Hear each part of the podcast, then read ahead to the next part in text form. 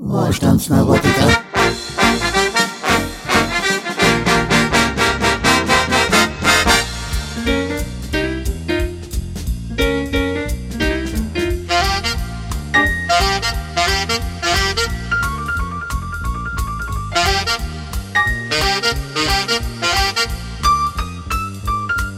Das neue Jahr geht lautlos. Offen gestanden habe ich eigentlich da schon die Schnauze voll. Also ich meine, das kann er ja unheimlich gut den Leuten deutlich machen, dass die ihm komplett am Arsch vorbeigehen. Und dieser erste Satz ist im Prinzip schon ein Schlag in die, die jetzt gerade protestieren. Ich glaube wirklich, dass er es versucht. Also er versucht da irgendwie eine Rolle zu spielen des, des Mutti-Kanzlers oder irgendwie sowas, ähm, äh, der, der, dem die Leute wichtig sind und der sich reinfühlen kann und so. Aber er kann es einfach nicht. Er kann es einfach nicht. Dass er nicht mal diese simple Rolle spielen kann. Ich meine, dazu muss man ja kein Robert De Niro sein. Aber er kann es einfach nicht. Eines möchte ich gleich voranstellen.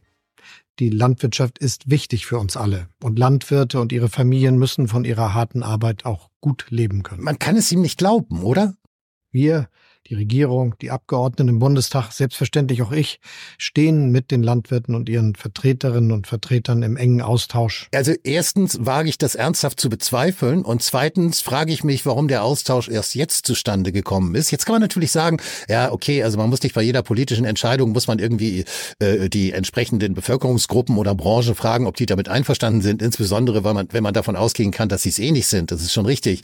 Aber in dem Fall hätte ich doch, ach, ich meine, also ich meine, es ist ja so, es, ich, also dieser ganze verfassungsfeindliche Haushalt, den diese Kriminellen hier aufgestellt haben, der ist ja das eigentliche Problem, aber darauf kommen wir dann gleich nochmal zu sprechen. Das meine ich, ich meine, sie, sie, sie verstehen es einfach nicht. Sie verstehen es einfach nicht. Das muss auch so sein. Doch geht es bei all den aktuellen Protesten wirklich allein um den Agrardiesel oder den Abbau von Subventionen? Das ist in der Tat eine gute Frage. Ich denke, Krisen und Konflikte sorgen insgesamt für Verunsicherung. Ja, aber das Problem ist, Wer sorgt denn für die Krisen und die Konflikte? Das kommt immer irgendwo her, das fällt irgendwie vom Himmel oder oder äh, rutscht einen in die in die Schuhe oder in die Taschen oder so. Viele treibt die Sorge um, was kommt als nächstes? Was bringt die Zukunft für mich? All das sorgt dafür, dass einige das auch laut zum Ausdruck bringen. Wichtig ist mir deshalb einmal ganz deutlich zu machen. Streit gehört zur Demokratie.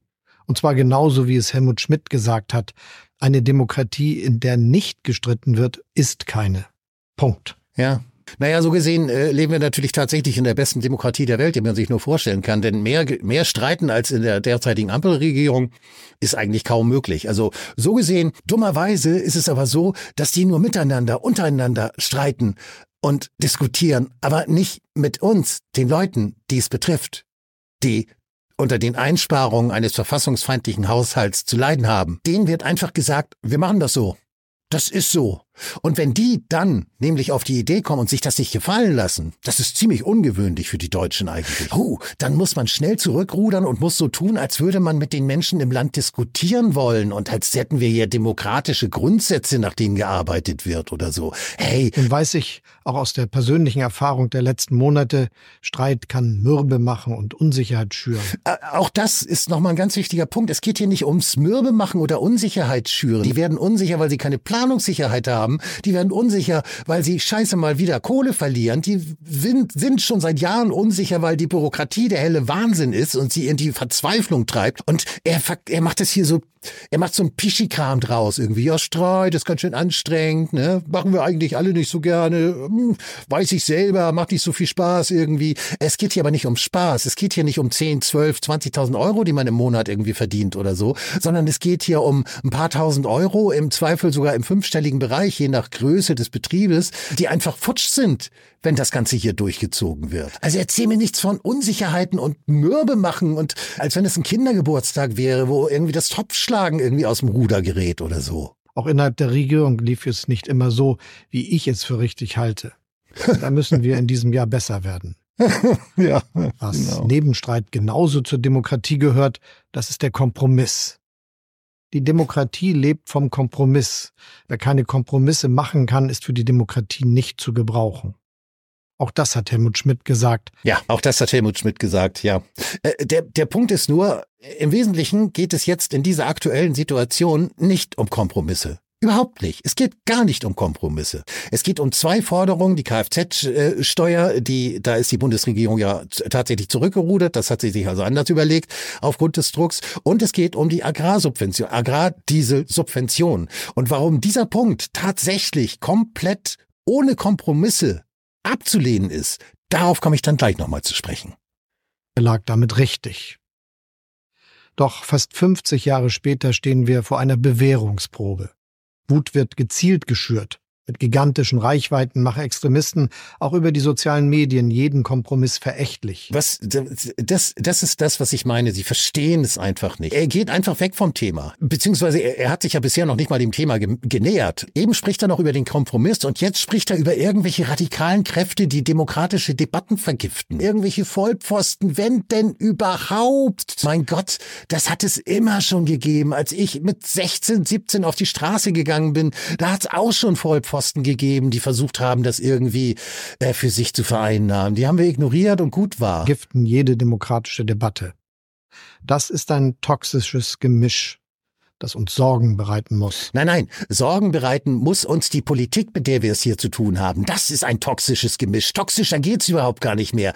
Da sind so ein paar kleine Verblendete, die irgendwie rechts und links vom Traktor sitzen oder sich an den, an den, an den Rädern festkrallen und versuchen, das irgendwie für sich zu vereinnahmen. Spielen überhaupt keine Rolle. Das ist keine toxische Mischung. Was auch mich sehr beschäftigt.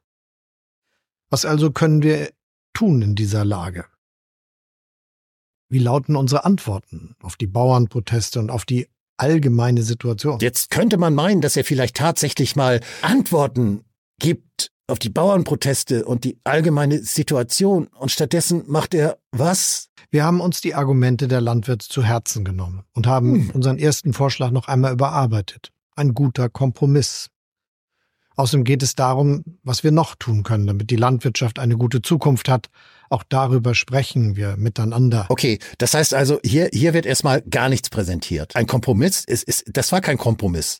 Das muss man auch mal so sagen. Es wurde kein Kompromiss geschlossen. Zu dem Kompromiss gehören immer zwei. Es wurde hier aber kein Kompromiss beschlossen, sondern es wurde aufgrund der Bauern ein, ein, ein, ein kleines Maßnahmenpaket mit großen Auswirkungen wurde zu Teilen wieder zurückgenommen. Das ist noch kein Kompromiss, das ist Einknicken. Das ist durchaus positiv, denn das ist ein Zeichen dafür, dass die Politik offensichtlich durchaus einen gewissen Respekt, vielleicht sogar eine gewisse Angst vor der Bevölkerung, im Speziellen hier vor den Bauern hat. Das ist ein gutes Zeichen. Für die Demokratie ist das spitze. Weil es kann ja nicht sein, dass die Bevölkerung Angst vor der Politik hat in einer Demokratie. Im besten Fall geht's ohne Angst. Aber im zweitbesten Fall ist es eher so, dass die Politik Angst hat vor dem Volk. Und nicht das Volk Angst vor der Politik. So viel mal zur Einordnung über, über Kompromisse oder eben auch nicht. Und was jetzt noch mehr getan werden kann, Erfahren wir es vielleicht jetzt noch in der restlichen Zeit des Videos, die Olaf Scholz uns einräumt? Auch dazu suchen wir gemeinsam Lösungen. Es geht ja auch um faire Preise, um die Macht des Lebensmittelhandels, um Bodenspekulationen und um die Folgen des Klimawandels. Okay, das ist äh, ansatzweise eine Analyse. Klar, die Bauern können ihre Preise nicht selbst machen. Das ist fatal. Bodenspekulation, Landgrabbing. In Deutschland gibt es Landgrabbing, das muss man sich mal vorstellen. Das ist ein Problem. Aber das sind keine neuen Probleme. Ich, ich, kann, das, ich kann das auch ganz konkret machen. Christian Lindner, Verfassungsfeind und Bundesfinanzminister, hat tatsächlich gesagt, um die Streichung des Agrardiesels, die schrittweise Streichung des Agra Agrardiesels, kommen wir nicht rum. Aber ich mache euch einen Vorschlag. Jetzt kommt's. Wir bauen die Bürokratie ab.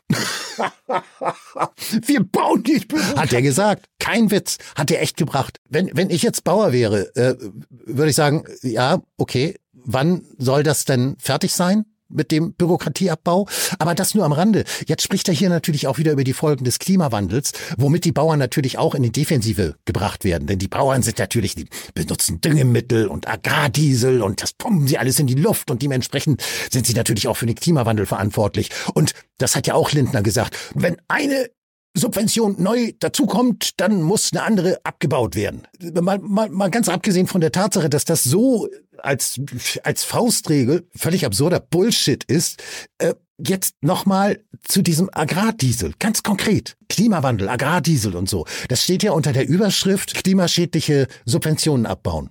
Okay, gut. Darum soll also der Agrardiesel nicht mehr subventioniert werden. Am besten sofort nicht, aber aufgrund des Drucks, nicht des Kompromisses, Olle, Scholze, Dingens, Kirchen, äh, aufgrund des Drucks der Bauern ähm, ist es so also nicht gelaufen. Jetzt soll schrittweise, ich glaube, bis 2026, 2027 gemacht werden oder so. Jetzt frage ich mich allerdings, ähm, da der Plan ja ursprünglich war, das sofort abzubauen, also zack, weg, aus, Schluss, Ende, frage ich mich, was sollen die Bauern denn dann machen? Ähm, also normalerweise müsste man natürlich konsequenter sagen, okay, wir, äh, wir bauen, wir, wir, wir streichen die Subventionen, aber äh, wir subventionieren dafür äh, massiv und vielleicht sogar mit 100 Prozent in Einzelfällen. Subventionieren wir die Anschaffung von leistungsfähigen E-Traktoren.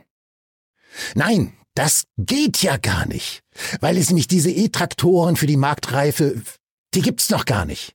Mit denen kann man vielleicht Rasen mähen oder sowas. Ja, das kann man machen, aber man kann keine, keine Landwirtschaft betreiben. Das funktioniert nicht. Das heißt, die Subvention des Agrardiesels sollte von jetzt auf gleich gestrichen werden. Jetzt soll sie, jetzt soll es gestreckt werden über zwei, drei Jahre oder so. Und es gibt keine Alternativen für die Bauern. So viel zum Thema Klimawandel. Denn das ist mir wichtig. Wenn jede Subvention auf ewig bestehen bleibt, wenn wir alle zu 100 Prozent auf unserem Standpunkt beharren, wenn wir alles so machen wie immer, dann kommen wir auch nicht voran. Ich meine, das muss man ihm lassen. Also Ehre wem Ehre gebührt. Er hat jetzt in diesem Satz, hat er mal kurz die Arbeit der Ampelkoalition der letzten zwei Jahre zusammengefasst. Wir beharren auf unserem Standpunkt, wir machen alles so wie immer, wir fragen die Leute nicht, wir gehen auch keine Kompromisse ein, beziehungsweise wir machen uns überhaupt keine Gedanken, Gedanken darüber, was unsere Entscheidungen vielleicht für Konsequenzen haben. Damit hat er wirklich prägnant die Arbeit der Bundesregierung beschrieben. Und es ist wichtig, dass wir das große Ganze nicht aus den Augen verlieren. Ja. Gerade in so aufreibenden und aufwühlenden Zeiten wie heute gilt es, Maß und Mitte zu halten. Maß und Mitte zu halten. Ich bin da schon wieder bei Corona irgendwie, ne? Wurde da in irgendeiner Form von politischen Entscheidungsträgern Maß und Mitte gehalten? Wüsste ich jetzt nicht. Äh, wurde, wurde beim Ukraine-Konflikt in irgendeiner Form Maß und Mitte gehalten, zum Beispiel was kriegstreiberische Rüstungspolitik angeht, was ähm, den Aufbau von Feindbildern angeht, was Russophobie angeht, wurde da Maß und Mitte gehalten? Hm. Wird beim Klimawandel Maß und Mitte gehalten, wenn davon ausgegangen wird, äh, dass äh, die ganze Welt zugrunde geht, wenn sich nicht alle so verhalten wie die Deutschen und irgendwelche Heizungsgesetze beschließen und Klimamaßnahmen, die A mit dem Klimaschutz überhaupt gar nicht in Einklang zu bringen sind und b, handwerklich, inhaltlich, perspektivisch einfach nur schlecht gemacht sind, hat das irgendwas mit Maß und Mitte zu tun? Wie kann denn diese Kasperfigur hier tatsächlich allen Ernstes von den Menschen Maß und Mitte erwarten? Äh, da, da komme ich wirklich, da komme ich nicht mit. Da komme ich echt nicht mit. Das sollte allen Demokratinnen und Demokraten ein Anliegen sein. Aufrufe zu Gewalt und persönliche Bedrohung haben in unserer Demokratie nichts verloren. Da sind wir wieder. Wir sprechen hier über Peanuts. Das ist das gleiche wie, wie jetzt diese Geschichte, die die Korrektiv angeblich aufgedeckt haben will. Ich habe den Artikel übrigens angefangen zu lesen. Es klingt, es klingt so ein bisschen wie so ein Groschenroman irgendwie. Äh, da wird jetzt so getan, als wenn irgendwie da wieder mal, das haben wir ja ab und zu alle halbe Jahr oder so haben wir das ja mal, dass irgendwelche Treffen von irgendwelchen mehr oder weniger wichtigen oder unwichtigen Leuten, die sich da mit fünf oder zwölf Leuten irgendwie zusammensetzen, Treffen dann rauskommen äh, oder auch nur vermutet wird, was vielleicht bei diesem Treffen beschlossen wurde. Und dann ist plötzlich unsere ganze Demokratie bedroht und, und die Luisa Neubauers und, und alle anderen gehen auf die Straße und, und demonstrieren vor irgendwelchen AfD-Zentralen, weil sie gegen den Faschismus kämpfen und sie fühlen sich wie Sophie Scholl oder Anne Will oder Che Guevara. Nee, Che Guevara wahrscheinlich nicht, aber äh, äh, Leute, vielleicht das nur mal ganz kurz zur Einordnung. Also wenn jetzt sich da irgendwie zwölf People in einem Hotel treffen und irgendwelchen irgendwelche Dinge besprechen von wegen Remigration und so weiter und so fort irgendwie, äh, ja gut, weiß ich nicht, ob das so war. Vielleicht war es so von mir aus. Äh, ich sagte, also ganz ehrlich, ne, das geht mir völlig am Arsch vorbei. Was, was hat das für eine gesellschaftliche Relevanz? Was hat das für, was hat das für Auswirkungen? Werden jetzt aufgrund dieses Treffens der zwölf Leute werden jetzt irgendwie Millionen von Migranten oder migrantenähnlichen deutschen Geschöpfen irgendwie äh, weggeschickt? Äh, haben die zwölf Leute das da alles schon organisiert? Und glaubt ihr wirklich, dass ihr hier irgendwie die Helden seid, wenn ihr wegen, wegen zwölf People oder 14 oder 13 oder neun, ich weiß es nicht, auf die Straße geht und euch feiert, als hättet ihr jetzt irgendwie gegen Hitler oder den Teufel höchstpersönlich eure Existenz aufs Spiel gesetzt. Mein Gott! Wie peinlich seid ihr eigentlich? Das ist genau das, was Olle will hier. Das ist genau das, was der Olle will. Dass ihr, dass ihr wirklich glaubt, dass ihr jetzt irgendwie die einzig wahren Antifaschisten seid und dass ihr auf die Straße geht und den Kampf ausfechtet gegen die wahren Demokratiefeinde. Ich lach mich scheckig. Das macht ihr doch zwischen McDonalds und Starbucks. Wir gehen immer kurz raus und sagt irgendwie, oh, Antifaschisten finden wir blöd. Wir riskieren hier richtig was. Witzfiguren, ehrlich. Galgen sind keine Argumente, politische Gegner sind keine Vollpfosten. Also natürlich sind Galgen keine Argumente, aber ich habe ja vorhin schon mal von früher, äh, ne, gute alte schlechte Zeit, habe ich ja schon mal davon gesprochen, dass ich da irgendwelche irgendwelche äh, Vollpfosten hätte ich jetzt fast gesagt, naja, irgendwelche irgendwelche dann äh, in Demos irgendwie äh, unter die Menge äh, gemischt haben oder so. Also äh, Vollpfosten finde ich ehrlich gesagt noch ziemlich harmlos. Oh Gott, er hat Vollpfosten gesagt. Er hat Vollpfosten gesagt. Ja Gott, dann hat irgendjemand halt Vollpfosten gesagt in Richtung Olaf Scholz. Na und? Mann, Weicheiei. Das gilt im virtuellen Raum genauso wie auf den Straßen, in den Städten und auf dem Land. Deshalb bin ich dem Präsidenten des Bauernverbandes Joachim Ruckwied dankbar, dass er sich klar distanziert hat von Extremisten und manchen Trittbettfahrern, die zum Aufstand blasen und vom Umsturz des Systems schwadronieren. Ja, wie viele Leute sind das? Muss man sich davon distanzieren, wenn man damit sowieso nichts am Hut hat? Wenn irgendwelche Leute meinen, dass sie jetzt hier irgendwie Umsturzfantasien. Das, was mich an den Umsturzfantasien am meisten nervt, ist, dass das mit der Umsetzung gar nicht funktioniert, offensichtlich. Was, was sind das für Umsturzfantasien, die überhaupt nichts bewirken? Kann ich doch nicht ernst nehmen, solche Umsturzfantasien. Zum Aufstand, zum Aufstand blasen, sexistisch. Umsturzfantasien sind erstmal, erstmal völlig legitim. Natürlich sind Umsturzfantasien legitim. Die Gedanken sind frei. Da, da muss man jetzt irgendwie so eine große Nummer draus machen, oder was? Aus so einem, aus so einem Pipifax.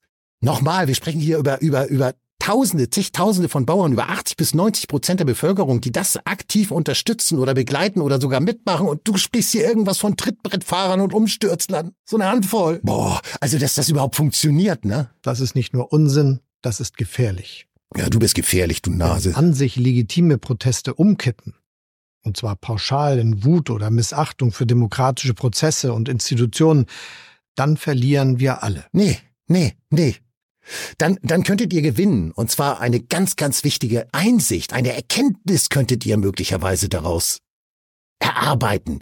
Die Erkenntnis, dass ihr so viel Scheiße gebaut habt, dass die Leute nichts und niemandem mehr vertrauen. Euch nicht und euren Institutionen nicht. Die haben da keinen Bock mehr drauf. Das ist der Punkt. Und das ist das, was du halt nicht ansprichst. Profitieren werden dann nur diejenigen, die unsere Demokratie verachten. Im Mai feiert das Grundgesetz seinen 75. Geburtstag seinen 75. Geburtstag, nicht seinen 75. Geburtstag. Kannst du nicht wenigstens mal ein kleines bisschen Präzision an den Tag legen? Vollpfosten. Lehre aus diesen 75 Jahren ist, unser Grundgesetz lebt davon, dass wir es mit Leben füllen. Allerdings nicht, wenn wir es zufällig mit Corona zu tun haben. Dann ist es schon ein Problem, das Grundgesetz auch nur in der Öffentlichkeit zu zeigen. Aber das ist halt situativ auch immer unterschiedlich. Da kann es, wie gesagt, auch mal laut werden. Das gehört dazu, solange wir als Demokratinnen und Demokraten miteinander um den besten Weg ringen. Ja, eigentlich glaube ich ja, kann das Ganze nicht mehr lange funktionieren. Also diese Bundesregierung äh, setzt sich ja jetzt nicht, nicht ja, im Prinzip setzt die sich jetzt auch nicht großartig ab von der großen Koalition davor oder von, von Merkel und äh, auch Schröder in den letzten Zügen. Das war im Prinzip alles der gleiche neoliberale Brei. Also da stellt sich jetzt wirklich keine besondere Ausnahme dar.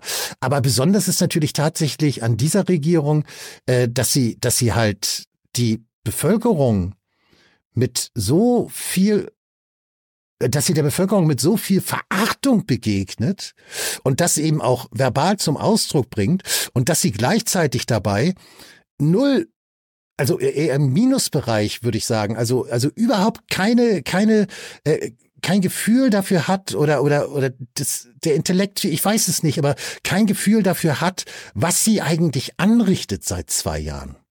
Weil das ist ja der Punkt, das, das haben ja mittlerweile, mittlerweile kapieren das sogar die absolut stiefel-speichel-leckenden Hauptstadtjournalisten des Mainstreams, dass diese Bundesregierung einfach nur Kacke ist. und die Menschen einfach keinen Bock mehr drauf haben. Und das, was in meinen Augen eigentlich das Naheliegende wäre, ich meine, wie man dann da rauskommt, das ist ja nochmal eine ganz andere Frage. Aber das Naheliegende wäre normalerweise, dass die mal die Köpfe zusammenstecken und einfach mal darüber sprechen, wie scheiße sie gefunden werden. Weil das müssen sie ja im Prinzip merken. Das kann ja nicht sein, dass sie das nicht merken oder so. Und dann muss man sich natürlich, dann kann man sich ja immer noch irgendwie Strategien überlegen, wie man da jetzt wieder rauskommt aus der Nummer oder wie man irgendwie wieder beliebter wird oder so. Und dann muss man halt äh, sich verbiegen oder muss irgendwie ein paar Schleimspuren hinter sich herziehen. Irgendwie sowas. Aber das machen die alles nicht. Also die, die stellen sich ja wirklich so hin und so da, als wäre das alles super in Ordnung, was sie da machen. Und ich glaube, diese, diese Beratungsresistenz, diese Resistenz gegenüber der Erkenntnis, dass die Leute echt keinen Bock mehr haben, die könnte dieser Bundesregierung tatsächlich das Gedick brechen. Besser wird dann auch nicht unbedingt werden, aber vielleicht immerhin ein bisschen anders. Vielen Dank.